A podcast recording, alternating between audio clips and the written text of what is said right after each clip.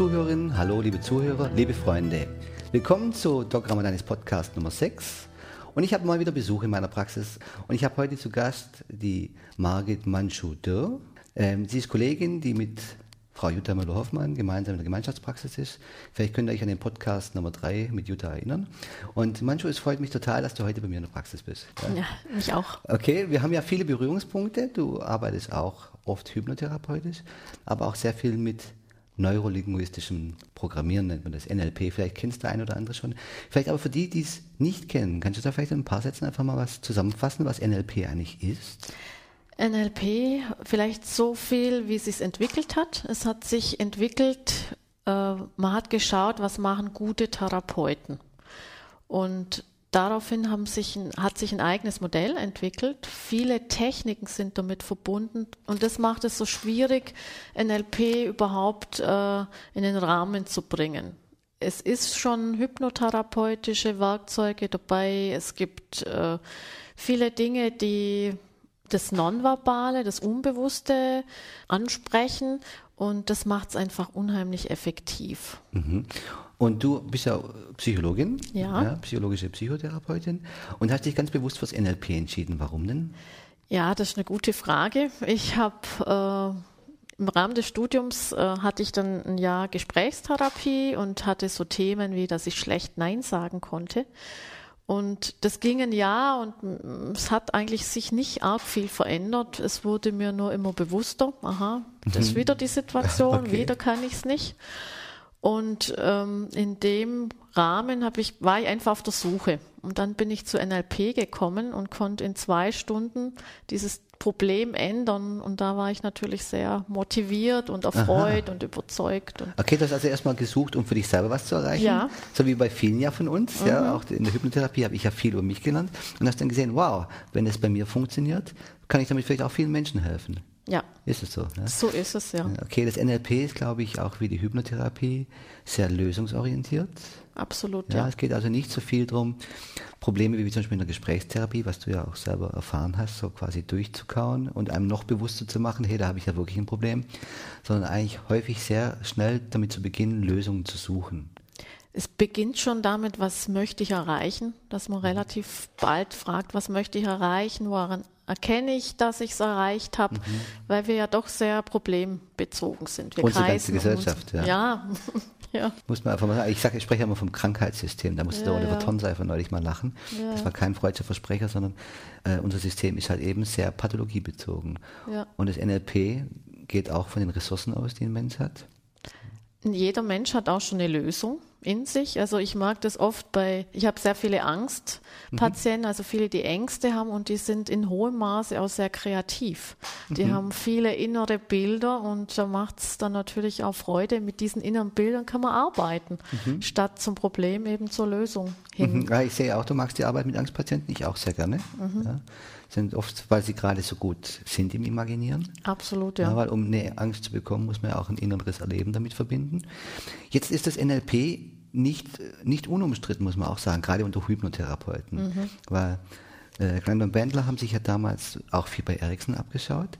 Und Ericsson hat einmal gesagt dann, they wanted me in a nutshell, now they have the nutshell. Also quasi, sie wollten mich in einer Nussschale haben, ein Extrakt von mir. Jetzt haben sie aber nur die Nussschale. Und es gibt wohl auch so, ich nenne sie immer die Hardliner unter den NLP-Leuten, die machen auf mich immer so ein bisschen den Eindruck, als könnte man Menschen so programmieren. Ja, als denken die so. Für mich ist es so, es ist ein Werkzeug. Mhm. Und das Werkzeug ist so gut wie derjenige, der es einfach benutzt. Mhm. Und ähm, für mich ist es auch ganz wichtig, dass nicht stur ein Werkzeug, das mache ich stur, sondern ich passe es dem Menschen an. Mhm. Und das ist vielleicht mit dieser Nussschale dann gemeint. Das ist so ein ganz eng begrenzter äh, mhm. Bereich, sondern bei mir ist oft ein kreativer Prozess, dass wir zu zweit oder mit dem Patienten zusammen eigene äh, Tools, eigene Werkzeuge entwickeln. Und mhm. dafür ist sozusagen NLP sind Grundlagen. Aber es gibt, ich kenne das, es gibt welche, die das so stur nach mhm. Programm durchziehen. Aber es, ja, das bin ich einfach nicht. Es gibt ja, das Gegenstück dazu sind ja auch die Hardliner unter den kognitiven Verhaltenstherapeuten. Vielleicht für die, die Verhaltenstherapie jetzt nicht kennen, da geht sehr, sehr viel zum Beispiel gerade bei Ängsten, sich diesen Ängsten auszusetzen, die auszuhalten und quasi darauf zu warten, bis dieser äh, bis diese Angst nachlässt, so quasi ein Lernprozess. Da gibt es ja auch Ultra-Hardliner, wo ich manchmal das Gefühl habe, Mensch, oh, die, die quälen die Patienten aber echt dadurch was durch, was wir ja zum Glück nicht machen müssen. Nein. Wir können da ganz, ganz anders arbeiten. Aber genauso gibt es natürlich Leute, die sagen, ja, NLP ist einfach ein Werkzeug, um Menschen neu zu programmieren.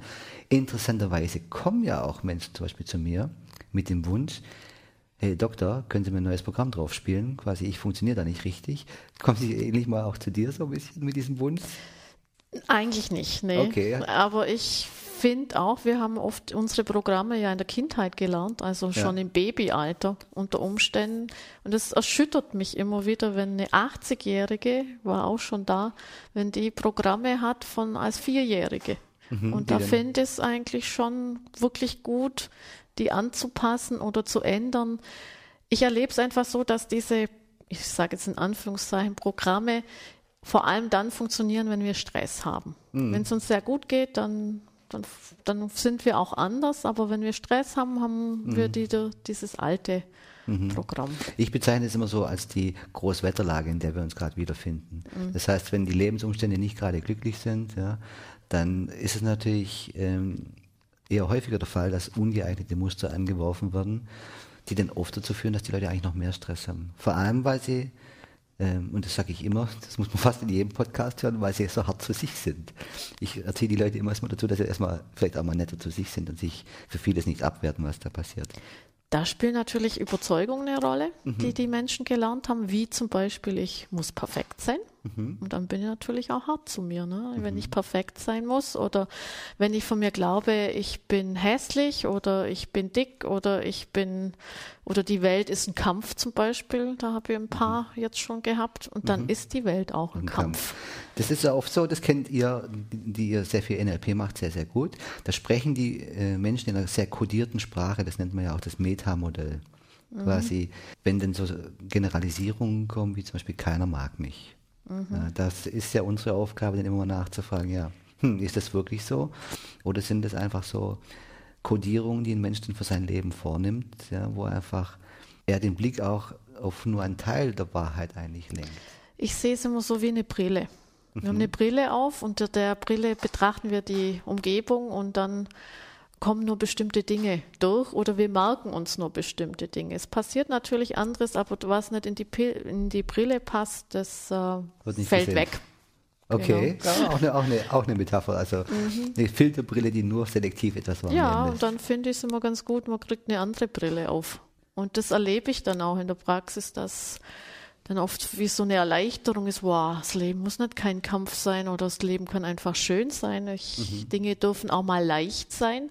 Das habe ich im Übrigen auch oft, dass Menschen glauben, Veränderungen sind sehr schwierig oder dauern sehr lange. Und das ist so einer der ersten Überzeugungen, den, die ich Ja. dann ändere. Ja, ja, das erlebe ich auch, dass Leute auch denken, Veränderung äh, hat irgendwas damit zu tun, mein Leben wird nicht mehr so schön sein oder vieles von dem, was jetzt schön ist, wird hinweg sein. Das ist ja ein rührendes Missverständnis. Absolut. Ja, Es kann nur ja- besser Es werden. kann nur besser werden. Ja, und Veränderung kann auch Spaß machen. Aber was auch ist, muss man auch sagen, positive Veränderung kann für manche Menschen auch Stress bedeuten. Auch, Ja, mein, oh Gott, mein Leben wird so schön. Manche haben Angst vor glücklich sein. So Ja. merkwürdig das klingt, aber das ist so. Man hat sich so eingerichtet, gewöhnt an sein Mhm. Unglück und dann wird unbewusst eben versucht, dieses Glück wieder so ein bisschen zu sabotieren. Mhm, Ja, das sind dann meistens auch Programme, das erkenne ich auch so, die, die in der Kindheit gelernt wurden. Oder das, ich nenne es dann oft Blockaden. Ja. Früher brachte ich das, das Wort Blockade fast nicht über meine Lippen. Ja. Heute ist mir, habe ich diese, diese Metapher einfach für mich äh, so übernommen und eigentlich auch erkannt, was ich eigentlich damit meine. Aber da gibt es wirklich so, so Sabotageprogramme oder Blockaden, die den Menschen daran hindern können, wirklich einfach das zu erreichen. Jetzt ist das NLP ja, muss man schon sagen, auch für Hypnotherapeuten oft sehr hilfreich, wenn man sich damit beschäftigt hat. Ich habe doch einiges dazu gelesen, gerade über Kommunikation, wie Menschen kommunizieren. Das wurde im ja. NLP sehr, sehr gut auf, aufgearbeitet und ähm, auch mal aufgeschlüsselt. Das kann man da sehr strukturiert nachlesen. Ich denke, was vielleicht das NLP von der Hypnotherapie da ein bisschen unterscheidet, ist, dass ihr weniger in Trance macht. Scheinbar. Ja, Aber das wollte ich gerade auch sagen, scheinbar. Scheinbar, weil wenn ich gehe davon aus, dass jedes Problem eine Trance ist. Ja, eine Problemtrance. Eine Problemtrance. So das heißt, das, der genau. Mensch kommt ja schon in Trance. Der muss also enthypnotisiert werden. So ist es. Genau, das, So ist da es. haben wir beide den gleichen Ansatz, weil wenn jemand sich in der Angst erlebt, dann passiert da ganz unwillkürlich etwas. Innere Bilder, Ja. innere, und wenn man so schaut, jemand anschaut, der ist überhaupt nicht da, das nicht präsent. Ja, der guckt auch immer an einem vorbei, so ein Ja, bisschen, wenn ja. er von seinem Problem berichtet. Ja, das ist Ja. unser Job, dann unser professioneller Auftrag, dem erstmal zu zeigen, wie er sich da enthypnotisieren kann. Das ist auch was, was du regelmäßig machst. Ja, also das ist mir jetzt im neues Projekt, sage ich mal, mich so ganz intensiv mit Dehypnose zu beschäftigen und mit Teilearbeit. Mhm, das mache Also- ich schon sehr lange Teilarbeit, Multiplizitätsmodelle nenne ich das häufig dann. Mhm. Mit meinem inneren Verein, ja, bin ich ja immer auch zum März unterwegs, ja. In meiner Brust schlagen ja nicht nur zwei Herzen, sondern etliche. Was ganz spannend ist, ist, wenn ich ganz kindliche Teile habe, also Babyteile, kindliche Teile, mit denen ich eigentlich ja nichts machen kann, nicht sprechen. Da gibt es eben so neuere Ansätze, dass ich die zum Beispiel wachsen lassen kann oder äh, denen zeige, was ihre eigentliche Bestimmung ist. Weil manche, die verirren sich so ein bisschen. Also hatte ich jetzt erst letztens wieder jemand, der dann sagt, ich muss gucken, dass die nicht zu sich selbst findet. So ein Teil. Mhm, Okay. Und dann ist natürlich gut, dem klarzumachen, ähm, dass es noch andere Wege gibt. Also vielleicht für diejenigen, die jetzt noch nicht unbedingt mit dem Begriff Teilearbeit etwas anfangen können, äh, in unserer Art zu arbeiten, sind wir uns einfach gewahr darüber, dass wir Menschen nicht nur eine Persönlichkeit sind, Nein. sondern dass wir viele Facetten in uns tragen. Und je nach Kontext, also nach, nach Situation, in der man sich befindet, springen natürlich andere Teile in uns an. Das heißt, wenn ich zum Beispiel ich meinem Vater begegne ja, und der mir die Hand auf die Schulter legt und sagt, mein Sohn, ja, ich bin so stolz auf dich, dann kann ich auf einmal wieder sieben Jahre alt werden und kann mich genauso erleben. Während ich, wenn ich zum Beispiel mit meinem Sohn umgehe, wieder zu jemand ganz anderem werde. Ja, und dann gibt es natürlich sehr, sehr viele Facetten unseres Charakters. Es kann halt im Extremfall sein, dass jemand vor mir sitzt und eigentlich gar kein Problem hat und nur dann, wie du es schon gesagt hast, in diesem Kontext dann das Problem hat. Und dann ist wirklich gut, exakt nur mit diesem Problem oder mit diesem Teil zu arbeiten, nicht mit dem Ganzen. Das ist so meine Erfahrung. Dann geht die Kraft so ein bisschen verloren. Da- Ist nicht immer passend, ne, möchte ich auch sagen. Ja, man wird dann vielleicht einem Teil nicht gerecht, wenn man ihm irgendwie dann auch ein Problem andichtet. Ich, ja, man fragt ihn dann natürlich Ja, schon. okay, okay. Jetzt äh, ist mir gerade so noch mal so ein Thema hochgekommen, das ich vielleicht ganz interessant finde, auch für die Zuhörer, weil ich ja gesagt habe, Mensch, aber ihr NLPler, ihr macht ja gar nicht so viel Trance. Ist ja eigentlich so nicht richtig, weil, Nee. weil Trance ist ja eigentlich, wir sind ja eigentlich immer zum Teil in Trance. Oder in diesen Techniken sind die Menschen sehr in Trance. Wenn Ja. die so eine Technik machen, sind sie in Trance. Nur sie liegen eben meistens nicht Mhm. und scheinen scheinbar wach zu sein. Aber in dem Moment, wo ich sage, stell dir bitte diese Situation vor, klar, bin drin. ich schon in Trance. Ich, ja, die Menschen denken vielleicht auch manchmal, gerade wenn sie jetzt zu jemandem gehen, der hypnotherapeutisch arbeitet, das sei so ein An-Aus-Phänomen quasi.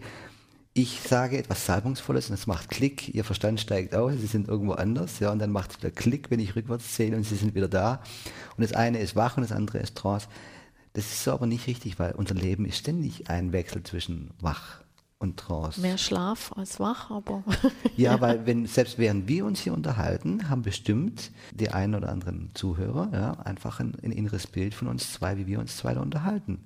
Ja, und sind dann in Trance. Sind dann in Trance, indem sie uns dazuhören und sich vielleicht innerlich vorstellen, wie wir hier da sitzen und wie wir uns unterhalten.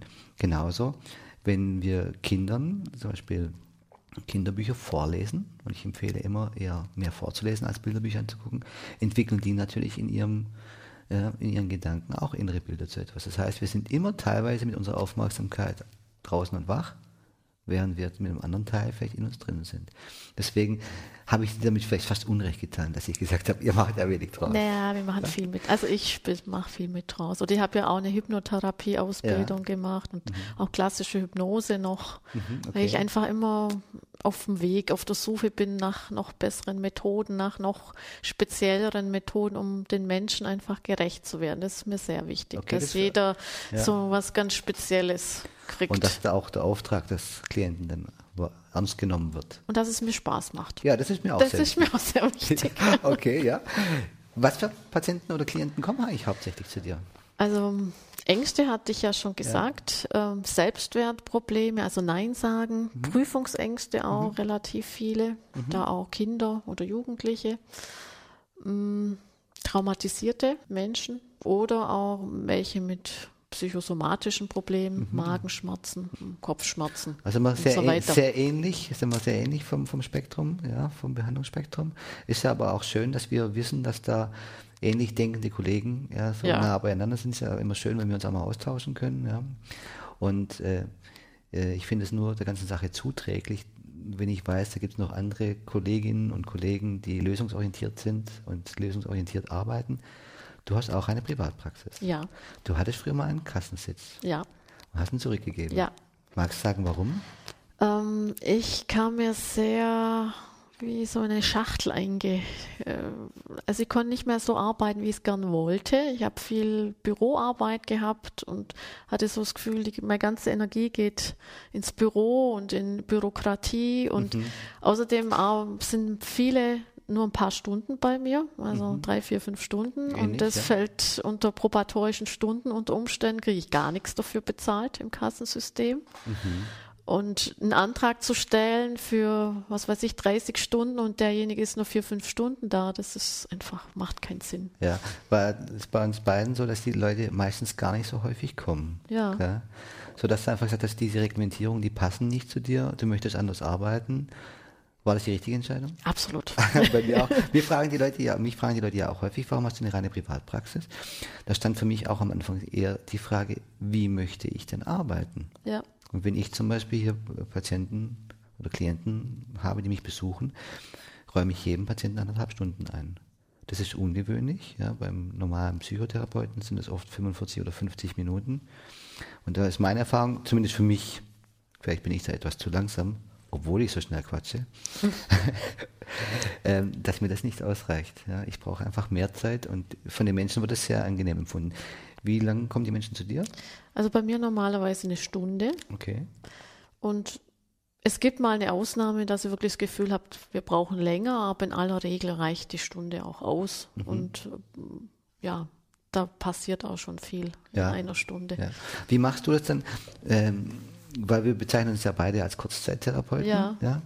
Wie machst du das mit den Abständen zwischen deinen Sitzungen? Ganz unterschiedlich, ganz individuell. Es kann sein, jemand kommt, wenn es gerade ansteht, jede Woche mal mhm. oder alle 14 Tage oder alle vier Wochen mhm. oder mhm. es gibt welche, die kommen immer so sporadisch, wenn so ein Thema ansteht, so nach dem Motto, jetzt plage ich mich nicht mehr alleine herum, mhm. ich gönne mir das jetzt und kommt einmal im Jahr. Okay. Gibt es einige. Habe ich auch so Leute, die einmal im Quartal reinschneiden und sagen, ich brauche jetzt mal wieder einfach mal so ein bisschen Lebensbegleitung, so ja. mal so quasi mal Kassensturz machen von den ja. letzten drei Monaten.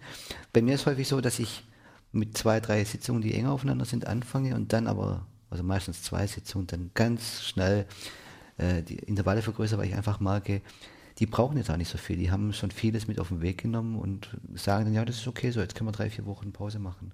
Also die Menschen wissen das selber. Ich frage sie immer und mhm. die wissen das, selbst Kinder wissen, ja, ich komme nochmal. Das finde ich sehr berührend, wenn die sagen, ja, es gefällt mir, ich komme nochmal. Mhm, das finde ich auch schön. Arbeit mit Kindern macht sehr viel Spaß, mhm. gell? Ja, weil man, da hat man das Gefühl, die sind da noch kreativer. Ja, da ist noch, die sind noch nicht irgendwie so verbaut, dass sie sagen, hä, hm, hä. Oder halten einfach noch, haben nicht so viel Beschränkung, das ist nicht möglich in einer Stunde schon. Ja, die lassen das auch gerne mal zu, ja. Ja. Ich hatte auch mal so, so ein, ein, ein jüngeres Mädchen mit einer Angststörung, bei der war nach einer Stunde auch alles vorbei. Ja. Das gibt es immer mal wieder. ja, also bei Prüfungsängsten, da kommen viele auch nur eine Stunde. Mhm, das ist oft ausreichend. Mhm. Wie arbeitest du da? Mit Prüfungsängsten? Ja? Mhm, auch mit NLP okay. viel und äh, schau mit Überzeugungen ändern, mhm. je nachdem, was sie für Erfahrungen schon mhm. gemacht haben. Mm, ja, Überzeugungen ändern oder Anker auch. Mhm, also Umständen, so, ähnlich, ja. so quasi was mit auf ja, also mache ich sehr häufig, macht natürlich auch viel Spaß. Ja, bei euch, ihr ankert das dann oft über körperliche mhm. Signale auch noch. Ich mache das meistens sogar akustisch.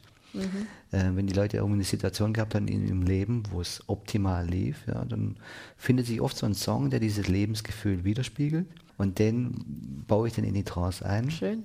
Und das ist dann auch ein sehr akustisches Anker sind, mag ich sehr gerne. Aber das ist zum Beispiel auch dieses ähm, konsequente Nutzen von Ankern, das haben die Hypnotherapeuten auch viel vom NLP dann gelernt. Also Gerüche zum Beispiel. Ich habe eine Frau, die mag Rosengerüche unheimlich gern. Dann mhm. kann man sich natürlich überlegen, so ein Rosengeruch. Mhm. Wie kann man das Anker. nutzen? Ja. ja. Okay. Jetzt ist es ja so, du bist ja mit, mit der Jutta Müller-Hoffmann in der Praxis, die macht auch noch sehr, sehr viel Paartherapie. Hast du da auch in diesem Bereich was gemacht? Machst du das auch immer mal wieder? Nein, Nee, Nein, gar nicht. Okay. Das überlasse ich ganz der Jutta. Okay. Also ich bin, glaube schon ein bisschen perfektionistisch. Ich mache das, was ich mache, hoffe ich gut. Und wo ich denke, das kann ich nicht, da lasse ich einfach die Finger weg. Und mhm. es hat sich aber auch schon öfter ergänzt. Das heißt, wenn sie ein Paar hat, sie schickt dann vom Paar quasi ein Mann oder Frau dann zu mir und dann kommt er wieder zurück. Mhm. Also das war mal ganz schön. Okay, mir passiert es halt häufig so, dass dann doch bei ja, vermeintlichen Problemen auch eine Beziehungskomponente mitspielt. Und dann muss ich immer, oder was heißt muss ich machen, ist es quasi, ich mache immer auch noch Familientherapie ohne Familie. Mhm. Lässt sich ja oft ja nicht vermeiden, mhm. weil es ja so äh, quasi Hand in Hand geht. Manchu, das ist ja eigentlich ein ungewöhnlicher Name. Eigentlich heißt du auch Margit Dürr. Aber mhm. du hast darum gebeten, dass ich dich jetzt heute Manchu nenne. Das ist mhm. dein buddhistischer Name. Mhm. Der wurde dir verliehen, oder? Ja. Okay, und der heißt ja Schönheit. Schönheit heißt der. Im Ganzen heißt er schöne Meditation. Aha, schöne Meditation. Und das ist ein Thema, das dich auch noch sehr intensiv beschäftigt, Meditation. Ja. Das ist mir eine Herzensangelegenheit, Menschen zu Meditation zu bringen, das heißt auch zu sich selber zu bringen das ist so der Punkt, da bin ich einfach ganz schnell raus aus jedem Problem. Es gibt ganz simple, einfache Techniken, die ich im Alltag auch anwenden kann und das finde ich eine ganz, ganz schöne Ergänzung zu Therapie, so eine Lebensgestaltung quasi. Dieses, das mhm. Leben, das uns geschenkt wurde, als wirklich als Geschenk zu nehmen, als schönes Leben zu leben und mit Freude. Und da gibt es einfach schöne verschiedene Techniken, die ich den Menschen gerne nahe bringe. Ich selber meditiere jetzt 20 Jahre regelmäßig. Es ist ein ganz wichtiger Bestandteil in meinem Leben, mhm. jeden Morgen zu meditieren. Und ich habe einfach erlebt, was es mit mir macht. Und das ist irgendwie die Zeit, das jetzt weiterzugehen. Also man merkt ich. Auch, auch so, wie du da jetzt strahlst, das ist dir wirklich, das begeistert dich richtig, hast da viel für dein Leben rausgezogen. Ja. Bist du Buddhistin? Nein. Nein, aber hast du da sehr Bezüge zur buddhistischen Kultur? Oder? Also so dieses weniger jetzt zur Kultur, sondern diese Idee, ich bin selbst verantwortlich für mich und mhm. ich äh, bin, kann mich zu dem entwickeln, was ich bin, ein göttliches Wesen, wie wir alle. Mhm. Und äh, wieder da diese Verbindung spüren und schaffen und mhm. oft vergessen natürlich wieder im Alltag, aber immer wieder mich zurückverbinden, wie ja Religio heißt, mhm. Religion, mhm. Religio, zurückverbinden. Und dieses Zurückverbinden ist für mich über Meditation möglich, also eine Kraftquelle. Ne? Mhm. Ich meditiere und dann da gibt es natürlich viele Vorurteile. So, wenn sich jetzt äh, das, die Leute das anhören, denken die vielleicht alle, aha, Meditation heißt sich irgendwo auf den Stein setzen und in die Ferne gucken. Nein. nein, da kommt ein ganzes Schloss. Nein. Viele Menschen könnten sich das so vorstellen, aber ja, wahrscheinlich das ist das gängige Bild. Ja, aber es ist was ganz anderes. Es kann so sein, ich sage mal, im fortgeschrittenen Stadium ist wirklich, ich sitze jetzt auch viel, aber ich habe begonnen mit Bewegungsmeditationen, also mit Tanzen und Schütteln mhm. und Singen und es gibt ganz bestimmte Bewegungen, die ich auch machen kann, um quasi meine Bewusstheit zu erhöhen. Mhm, okay. Ähnlich biete ich das vielleicht manchmal an, wenn ich körpertherapeutische ja, Ansätze mit einfließen lasse. Jetzt hast du mir aber im Vorgespräch gesagt, okay, ähm, Meditation kann man lernen oder sollte man auch lernen. Ja. Du bietest das auch an, gell? Ja. Ja, wie muss ich mir das vorstellen? Also was ich jetzt zum ersten Mal oder ein paar Mal habe ich es schon gemacht, ein Wochenende an einem schönen Platz und ich biete einfach verschiedene Techniken an, die wir zusammen machen und dann kann ich für mich selber so einen Geschmack finden, weil mhm. ich muss einen Geschmack haben und wenn ich es nie gemacht habe, dann kann ich mir eigentlich auch nicht wirklich was drunter vorstellen. Und ich bin erstaunt gewesen, wie schnell an einem Wochenende auch Menschen, die noch nie was mit Meditation am Hut hatten, da schon Erfahrungen machen konnten und welche Leichtigkeit und Freude dann entsteht. Und das ist so meine Vision, glaube auch für uns Menschen so, so müsste es einfach sein. So müssten wir leben. Le mehr leichter, mit mehr Leichtigkeit? Ja, mit mehr Leichtigkeit, mit mehr Liebe auch untereinander, mit mhm. mehr Freude. Achtsamkeit. Achtsamkeit, Okay. Mir ist immer ein großes Anliegen, deswegen habe ich da auch am Wochenende noch einen Blogbeitrag darüber geschrieben, dass die Leute netter zu sich sind. Zu sich und Ja. dann ist automatisch, wenn ich zu mir netter bin, Ja. bin ich natürlich auch zu ich, anderen netter. und vielen Leuten schlage ich hier mal eine ganz einfache Übung vor, die kriegen die praktisch von mir aufs Auge gedrückt, obwohl ich normalerweise nie Hausaufgaben gebe. Da kriege ich, glaube ich, irgendwie Uhr. Sage ich denen immer, Mensch, probier doch mal Folgendes aus. Einmal am Tag nimmst du acht Minuten Zeit, stellst den Wecker erst auf drei Minuten und schreibst dann alles auf, was heute Mist war, was, was nicht gut gelaufen ist, wo dich geärgert hast, wo du gedacht hast, oh, habe ich wieder so reagiert, habe ich wieder falsch gemacht. Und nach drei Minuten hörst du auf und dann stellst du den Wecker auf fünf Minuten und dann schreibst du alles auf, was du gut gemacht hast. Das wirkt in den ersten Tagen etwas seltsam. Nach fünf, sechs Tagen berichten mir die Leute aber auch, du, ich habe gesehen, ich war eigentlich viel zu hart zu mir, weil ich mache so viele Dinge richtig und so viele Dinge gut. Und mir ist auch wichtig, dass die Leute ein bisschen mehr ja, Leichtigkeit haben für sich und dass sie sich einfach mal eingestehen, wie gut sie eigentlich sind. Weil wir sind unheimlich schnell dabei, über uns schlecht zu reden. Das ist natürlich unsere Konditionierung, auch wieder in unserer Gesellschaft, die ja sehr leistungsorientiert Mhm. Ist. Wobei jetzt Meditation ist jenseits des Verstandes. Und das ist mir auch nochmal wichtig zu sagen. Also wenn ich jetzt Sätze zu mir sage, ich bin schön, ich bin toll, Mhm. ist keine Meditation. Auch nicht, wenn ich irgendwie mir eine innere Rose vorstelle, ist auch keine Meditation, weil viele ähm, wissen eigentlich gar nicht, was Meditation ist. Es ist ein Zustand puren Seins, den wir so gut wie nie haben. Beziehungsweise im Schlaf haben wir ihn immer. Drum sind wir so erholt, wenn wir schlafen. Ja, manche Menschen schlafen ja so gut und träumen so schön, die wollen gar, morgens gar nicht aufwachen. Ja, Deswegen, sie klar. sehen jetzt morgens so zerknirscht aus. Mist, Ja, also in diesem Seinszustand bleiben wollen. Und der Unterschied zum Schlaf ist eben, dass wir dabei wach sind. Wach und in diesem Seinszustand. Kannst du mir beschreiben, als jetzt ich Hardliner Hypnotherapeut, was der Unterschied ist zur Selbsthypnose? Hy äh, Meditation und Selbsthypnose. Bei Meditation tue ich weniger. Okay. Also ich tue eigentlich im besten Falle gar nichts. Auch nichts denken? Auch nicht, gerade nichts denken. Ja, das weiß ich immer. Da habe ich immer ein Problem mit meinem Kopf, weil ich denke dauernd. Ja, das haben viele das Problem. In Und deswegen gibt es diese Kniffe, Ja? Um sozusagen die Lücken zwischen dem Gedanken Ich zu weiß jetzt noch vergrößern. nicht, ob ich das will. Ja? weil, weil als Hypnotherapeut denke ich immer, oh wow, mein Unbewusstes meldet sich gerade und schickt mir da Nachrichten, E-Mail aus dem Unbewussten. Aber jedes Bewusstsein braucht ja auch mal, oder jeder Gedanke oder jedes, jeder Kopf braucht ja auch mal Pause. Mhm. Und er arbeitet umso besser nach so einer Pause. Und Mhm. es geht ja nicht darum, das acht Stunden am Tag zu machen, sondern Mhm. eine Pause. Und dadurch, ich habe oft die besten Gedanken nach meiner Meditation oder die besten Ideen. Mhm, okay. Mensch, soll ich auch mal dann bei dir. Vielleicht. Komm ich, komm ich mal vorbei. Vielleicht revidiere ich dann mein Bild. Ja. Als äh, Selbsthypnose als der Zugang zum, zum guten Kontakt zu sich. Ja, bin da auch ja sehr gerne lernbereit. Mancho, war total nett von, von dir, dass du hier vorbeigekommen bist. Hat mir viel Spaß gemacht. Danke dir. Schön, dass ich da sein durfte. Ich denke, es könnte für sehr, sehr viele Hörerinnen und Hörer sehr interessant gewesen zu sein, dich kennenlernen zu dürfen. Und viele sind jetzt auch vielleicht neugierig, was das Thema Meditation anbelangt. Ich denke mal, mit diesem Beitrag, den ich ins Internet stelle, schreibe ich einfach nochmal deine Adresse rein. Und wenn jemand von euch, liebe Hörerinnen und liebe Hörer, Interesse hat, sich bei Mancho einfach mal vorzustellen, ich denke, da kann man über Meditation sehr, sehr viel lernen. Klickt einfach rein, schaut bei Mancho mal vorbei. Und ich verbleibe für heute mit schönen Grüßen. Tschüss, ciao und bye bye. Euer Doc.